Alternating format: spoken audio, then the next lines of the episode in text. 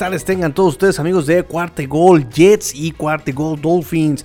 Eh, bueno, pues estamos aquí en ausencia de nuestro amigo Rodrigo Chino Solórzano, que en este momento está un poquito indispuesto. Pero no se preocupen amigos, voy a hacer un análisis del programa, perdón, del partido, del partido del domingo en el MetLife Stadium. Los Dolphins visitando a los Jets de Nueva York. Eh, hay muchas cosas que analizar en este partido amigos. Espero que a nuestros amigos Jets les guste un poquito mi análisis. Estuve por ahí leyendo un poco, eh, no tanto pues... Eh, análisis de Dolphins para Dolphins. Estuve tratando de leer un poquito de notas eh, de Nueva York. Mm, y es una pena para mí como Dolphin, ¿no? Eh, coincidir con muchas cosas, ¿saben? Que estuve leyendo de Nueva York, ¿saben? Cosas muy positivas para los Jets, pero muy negativas para los Dolphins.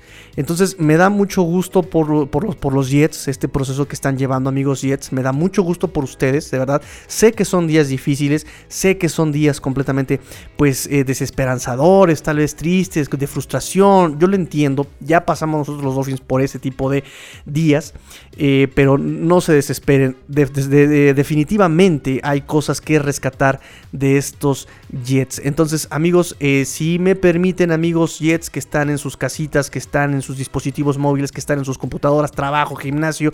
Permítanme hacer este análisis para ustedes y amigos Dolphins. Eh, hay muchas cosas que debemos decir aquí de este partido. Entonces, Vámonos amigos, arrancamos este programa. Encuentra el podcast de tu equipo favorito y descubre lo más importante de tu próximo rival aquí, en Cuarta y Gol. ¿Se le olvidó cómo ganar a Russell Wilson? Seahawks pierde el tercer partido en fila ante Cardinals y se le complica la temporada. Chiefs sigue acumulando victorias y ahora vence a Cowboys por 10 puntos. No hay nada más difícil que vivir sin Winston. Saints pierde 40-29 ante Eagles y se aleja de Tampa en la división. Vikings aprovecha la localía y derrite a los Packers en el último minuto. Houston le hizo la faena 22 a 13 a los Titans y da la sorpresa de la semana. Todo esto y mucho más en los podcasts de la familia Cuarta y Gol, donde la NFL no termina y nosotros tampoco. Búscalo en tu plataforma favorita donde quiera que escuches podcast.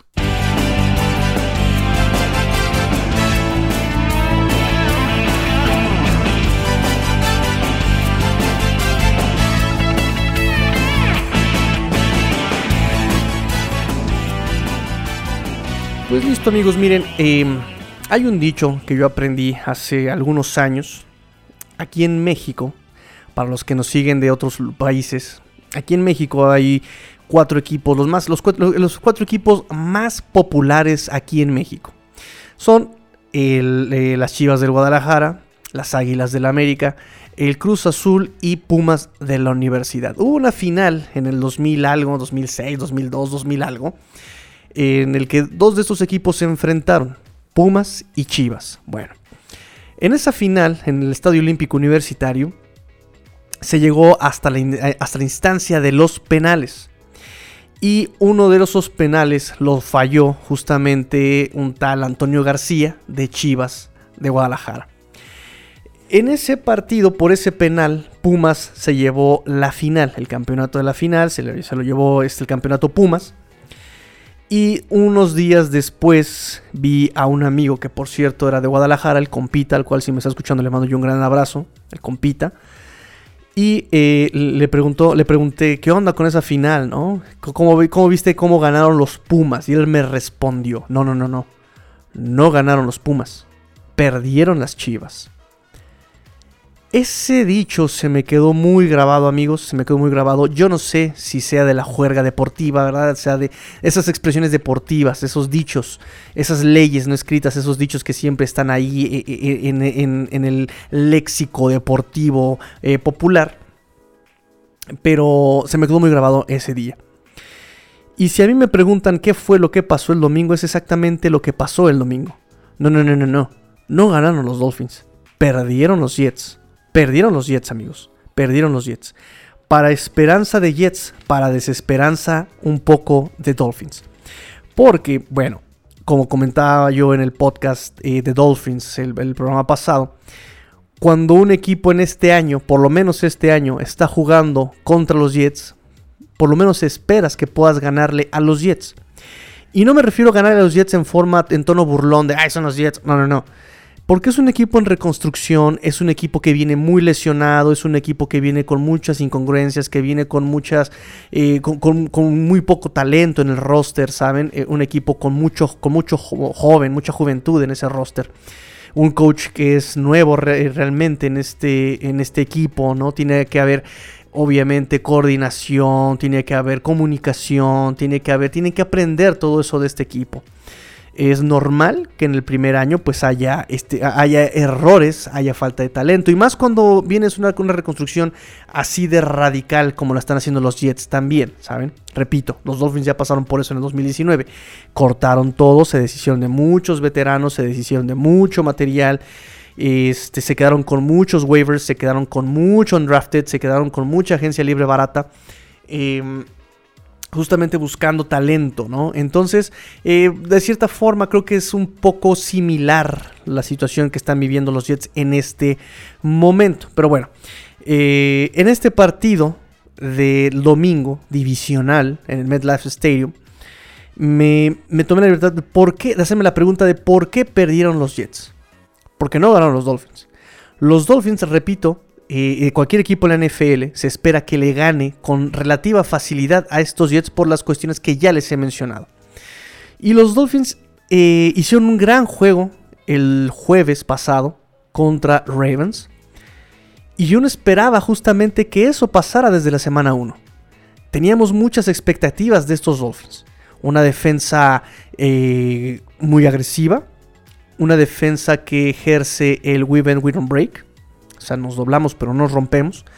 Pero no es pasiva, sino que es activa, cambia el partido, roba las pelotas, eh, presiona, confunde la ofensiva rival, ¿saben? Eso lo estábamos viendo el año pasado con esa defensa de los Dolphins. Este año no vimos ni la sombra de eso. No hemos visto ni la sombra de eso. Un Xavier Howard que interceptó 10 balones el año pasado. Este año está eh, no solamente desaparecido, sino con también muchas eh, muchos errores tácticos y técnicos. Y saben que yo soy un gran crítico de Xavier Howard. Eh, algunos errores, por ejemplo, el, mismo domingo, no se los atribuyo a Xavier Howard. Se los atribuyo al esquema. Y miren que yo para defender Xavier Howard es porque o estoy delirando, o estoy en eh, a pocos días de mi muerte, o porque realmente no tiene la culpa Xavier Howard. Ok.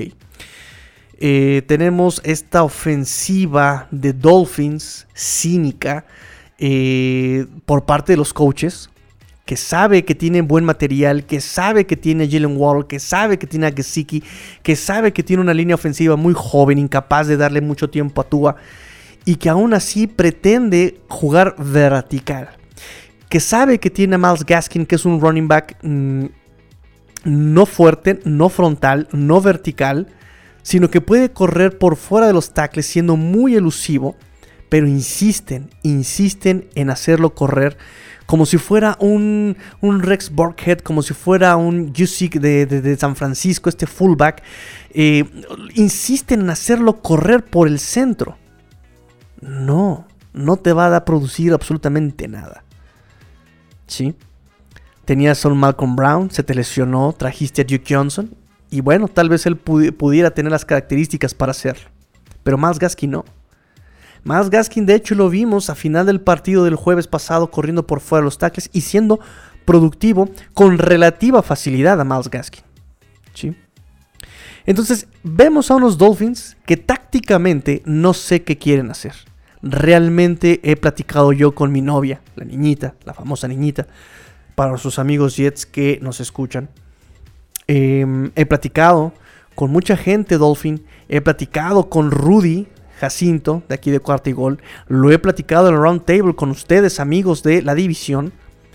Y de verdad que estos Dolphins nos demostraron el jueves que pueden hacerlo que con el roster que tiene, que no es elite, que no tiene las grandes estrellas, más que Xavier Howard por el tipo de contrato, más que Byron Jones por el tipo de contrato solamente, no tanto por el, el protagonismo, renombre que pudo haber obtenido en Dallas, ahora en Dolphins, desde hace un año. No tiene ese tipo de estrellas. y pudo hacer cosas muy interesantes con estos Ravens. Contra este Lamar Jackson escurridizo. Contra ese juego de carrera tan... Eh, con esa tendencia tan alta de juego de carrera de estos, de estos Ravens. Por el punto donde más le duele a Dolphins defender la carrera, que es por fuera de los tackles. Cuando quieren, pueden hacerlo. Ya demostraron que simplemente no quieren hacerlo. Son planteamientos de juegos completamente absurdos. Absurdos, amigos, absurdos.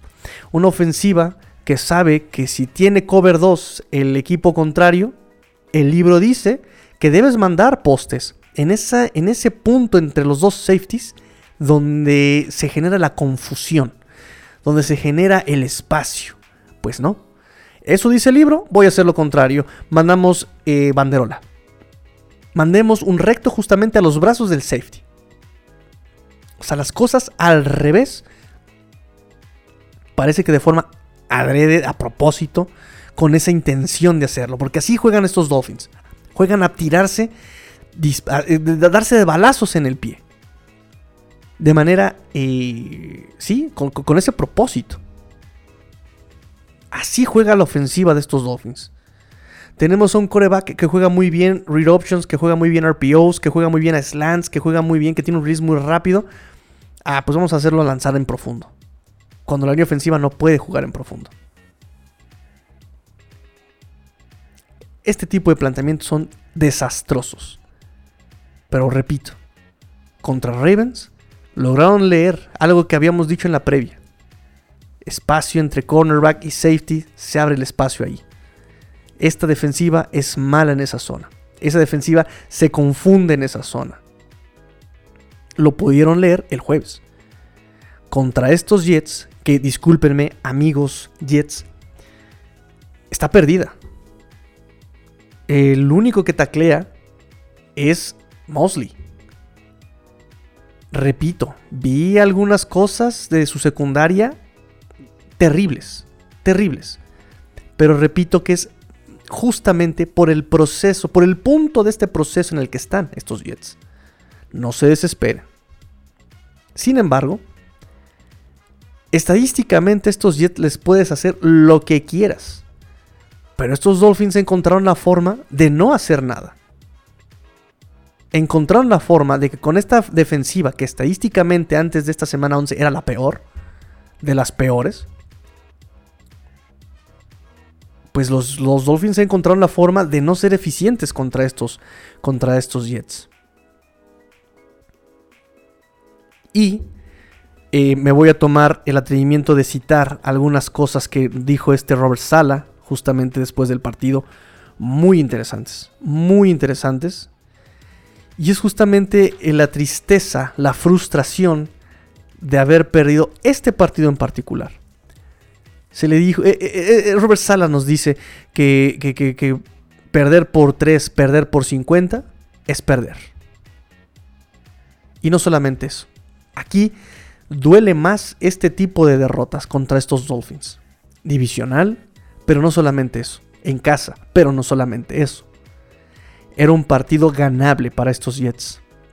Feo para estos Dolphins, feo para mis amigos Dolphins que me escuchan, pero este era un partido ganable para Jets. Qué triste para nosotros los Dolphins tener que decir eso que un equipo en reconstrucción que este año de verdad por falta de roster, por falta de proceso, por falta de desarrollo, por falta de madurez, por lo que ustedes quieran, que es un equipo que está muy abajo en, los standings, en los rankings, sea al revés. Lo dijimos en la previa el chino y yo. Dolphins puede hacer un partidazo a Ravens, pero a como ha jugado en el año, no nos extrañe que sea un partido ganable para Jets. Qué terrible para nosotros los Dolphins.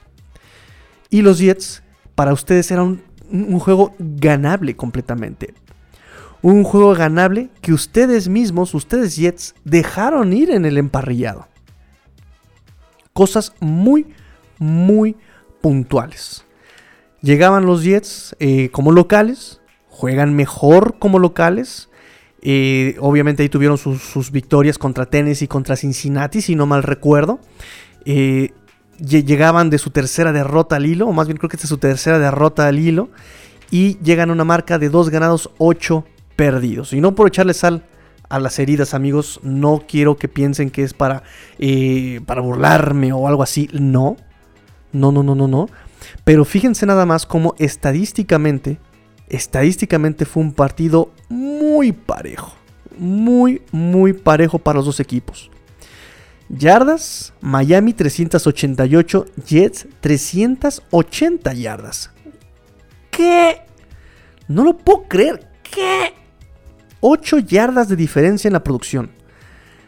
Yardas por acarreo 115 Dolphins, 102 Jets. ¿What? ¿Qué estás diciéndome, tigrillo? Espérate.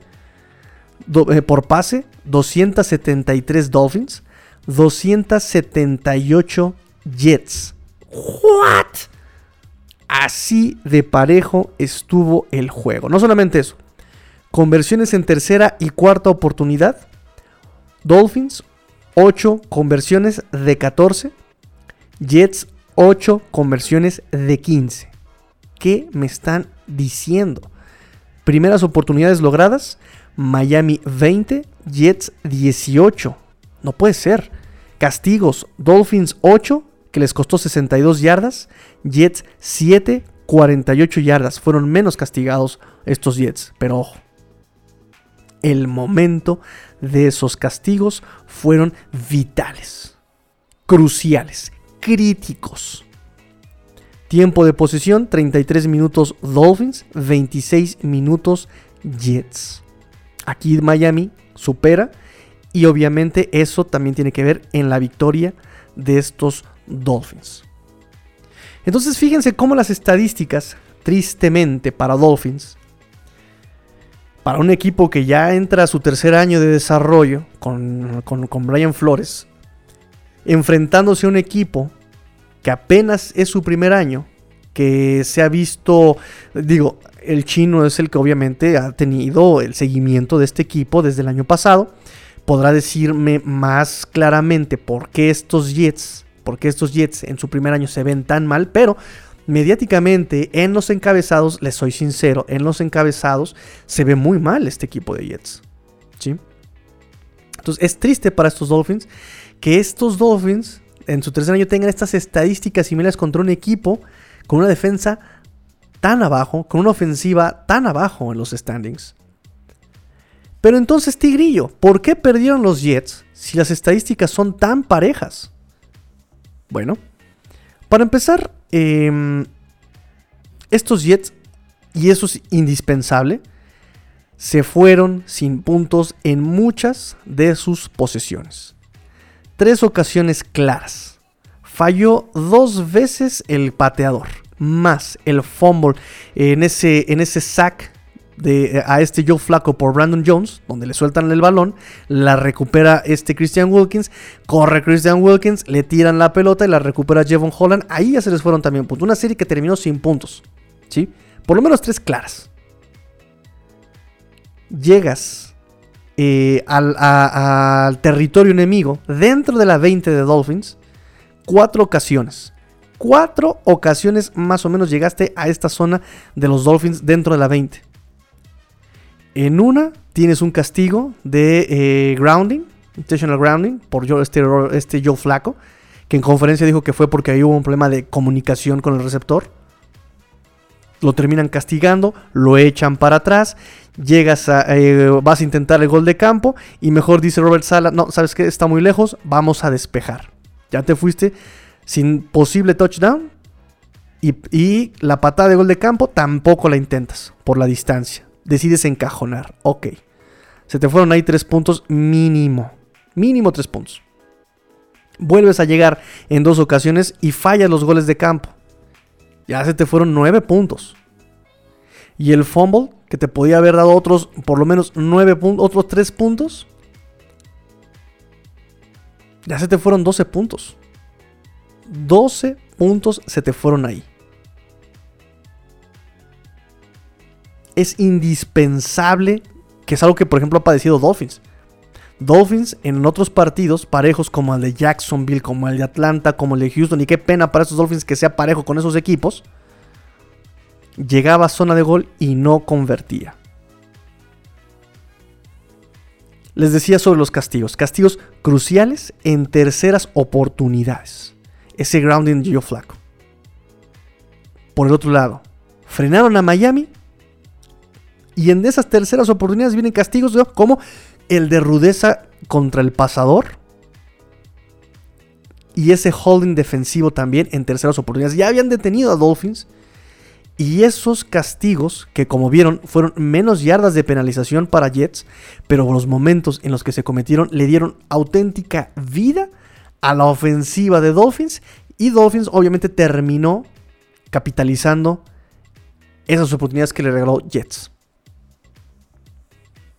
Eso es muy importante. Que también vamos a, vamos a hablar sobre los, sobre los referees. Fueron realmente patéticos, terribles estos referees de este juego, marcándole a eh, Xavier Howard de, interferencias, de, interferencia de, pase que no existían. Pero ¿qué tal ese jalón que metió Byron Jones? A, no me acuerdo qué receptor de Jets. O sea, evidente por todos lados y ese no lo marcaron. Ese no lo marcaron. Y hubiera sido súper importante para Jets haber marcado ese, ese castigo sobre Byron Jones. Pero bueno, como decía un jugador justamente de Pumas de la Universidad de Fútbol Americano, cuando ganas, ganas contra todo. Ganas contra el campo, contra el rival, contra el estadio, contra los árbitros, contra el clima, contra uno mismo.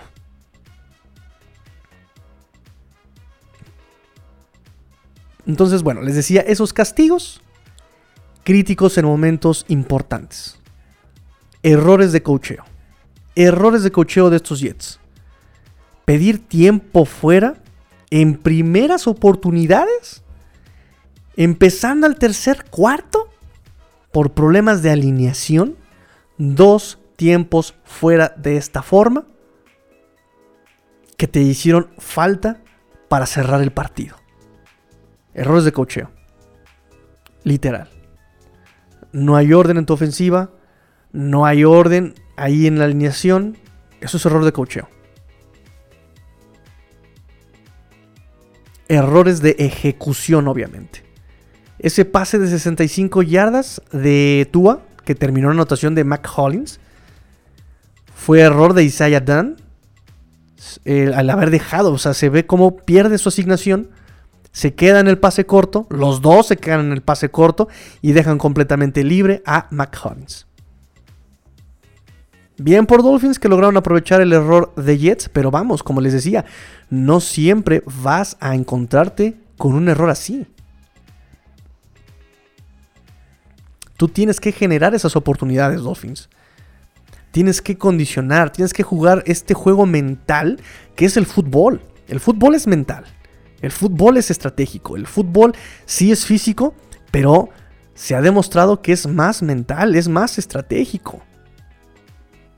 ¿Hay jugadores que te hacen la diferencia? Sí. Pero vuelvo a lo mismo. No vas a poner a Tom Brady a correr RPOs. No vas a poner a Tom Brady a correr read options. No vas a poner a Tom Brady a correr este, estas. Ay, se me fueron estas, estas jugadas donde el coreback corre. Optativas, por ejemplo. No vas a poner a Cam Newton a querer mandar pases de 50 yardas con Mike Evans o como Justin Herbert con Mike Williams. No tiene el brazo, no tiene ya esa capacidad. O sea, el talento es uno, pero el estudio, la técnica, la táctica es otro. Se tiene que complementar. Y como me decía un coach, el talento puede ser sustituido por la técnica, pero la técnica jamás va a sustituirse por el talento. Si tú eres talentoso y no te, y no, y no te cultivas con técnica, no vas, a llegar, no vas a llegar a tu tope y no vas a salir de ahí.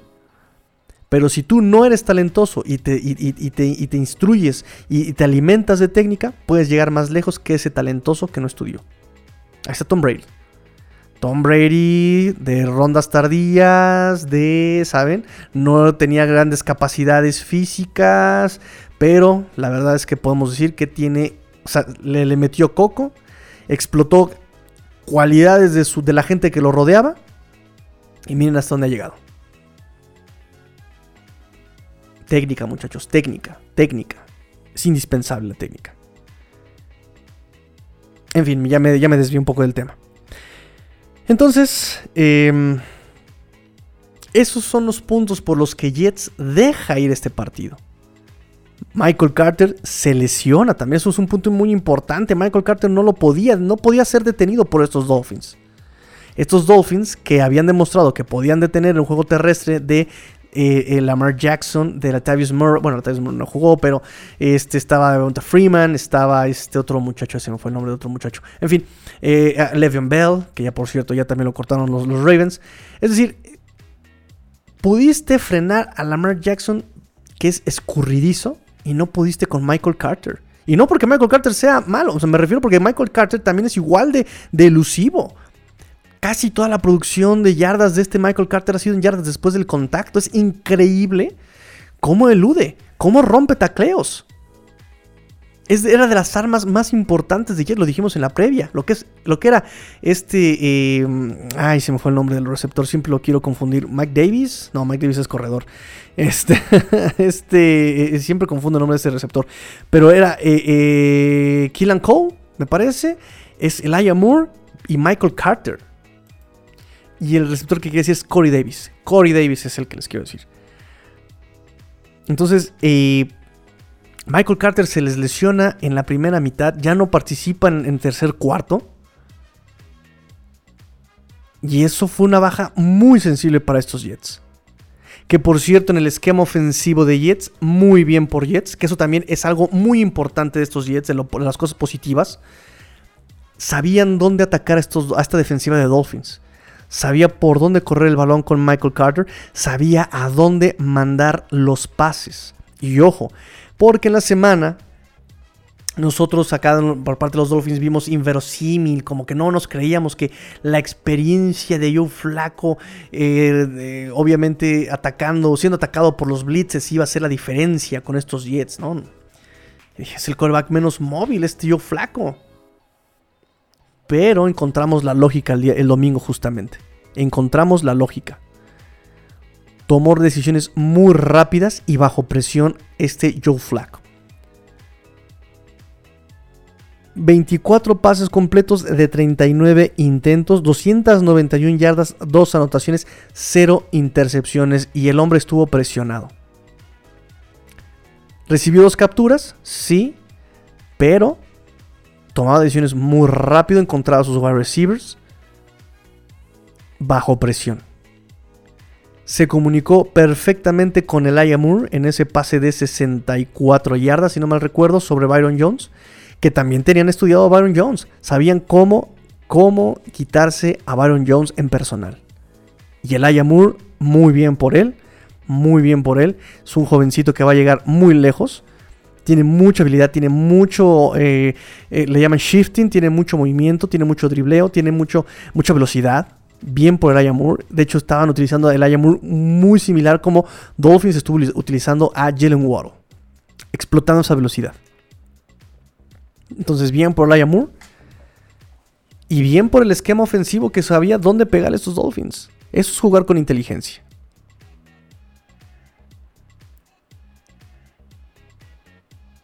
Eso es jugar con inteligencia. Entonces todo esto se tiene que rescatar, amigos Jets. Y Dolphins, qué pena. Qué pena que este equipo en primer año de reconstrucción, que a lo mejor está limitado de, roster, ellos sí están limitados de roster, tengan, den estas lecciones de cómo jugar inteligentes. O sea, ¿qué más quieren estos Dolphins? Que repito, sí saben jugar inteligente, lo demostraron contra Ravens, pero no lo quieren hacer. ¿Por qué no lo quieren hacer? Es la pregunta ahora en los Dolphins. ¿Por qué si ya demostraste que puedes hacerlo, por qué no quieres hacerlo? Porque entonces eso no, es de poder. De que puedes, ya se dio, ya nos dimos cuenta que sí puedes. Incluso la primera mitad eh, contra Buffalo, en el, en el, segundo partido de este año, tenías limitado a tres puntos a estos Buffalo Bills. ¿Quieres? O no quieres. Porque puedes, puedes. En fin. Entonces, bueno. Bien por Jets. Es un proceso doloroso, amigos Jets. Pero parece que va, va, va, va bien este, este, este, este desarrollo de este equipo va bien. Robert Sala nos dice en conferencia también una frase, bueno, este, este, este, esta parte de, su discurso me gustó mucho. Dice, el 90% de los juegos en esta liga se pierden, no se ganan. Y este se perdió. Primero aprendes a no perder, luego aprendes a cómo ganar y después cómo cerrar juegos, aprendes cómo cerrar los juegos. Este domingo aprendimos a cómo no perder. Tienes que llegar a zona roja y ser efectivo. Tienes que bajar los castigos en momentos cruciales, obviamente. Errores de cocheo, tiempos fuera, en primeras oportunidades. Y obviamente los errores de ejecución de los jugadores.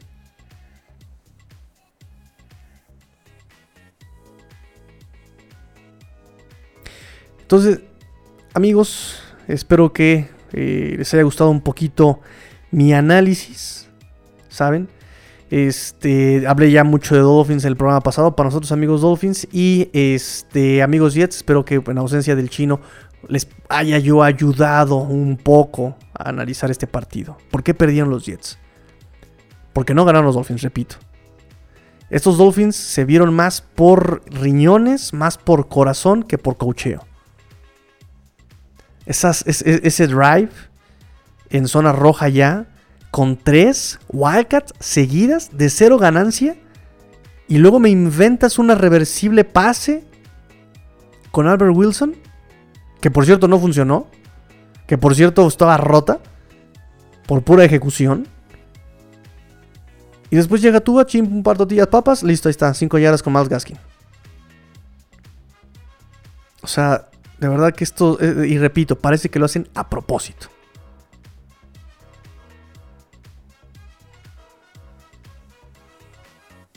En fin.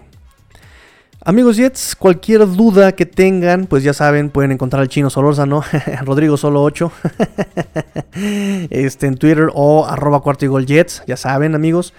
Este, si quieren mentarme, si quieren, si quieren decirme de lo que me voy a morir, ya saben dónde encontrarme también, arroba master-tigrillo y arroba cuarto dolphins, arroba arroba arroba arroba.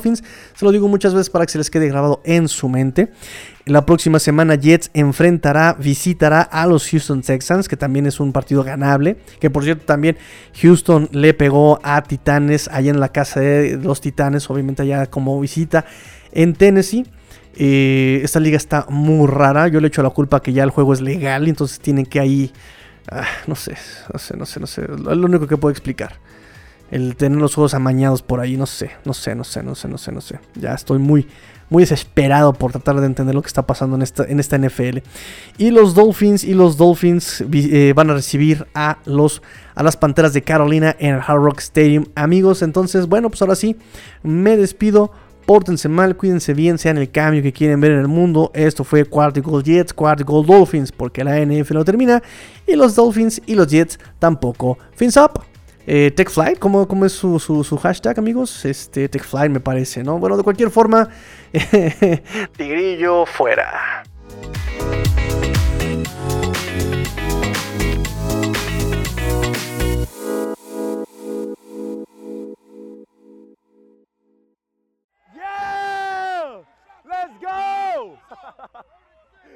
Let's go!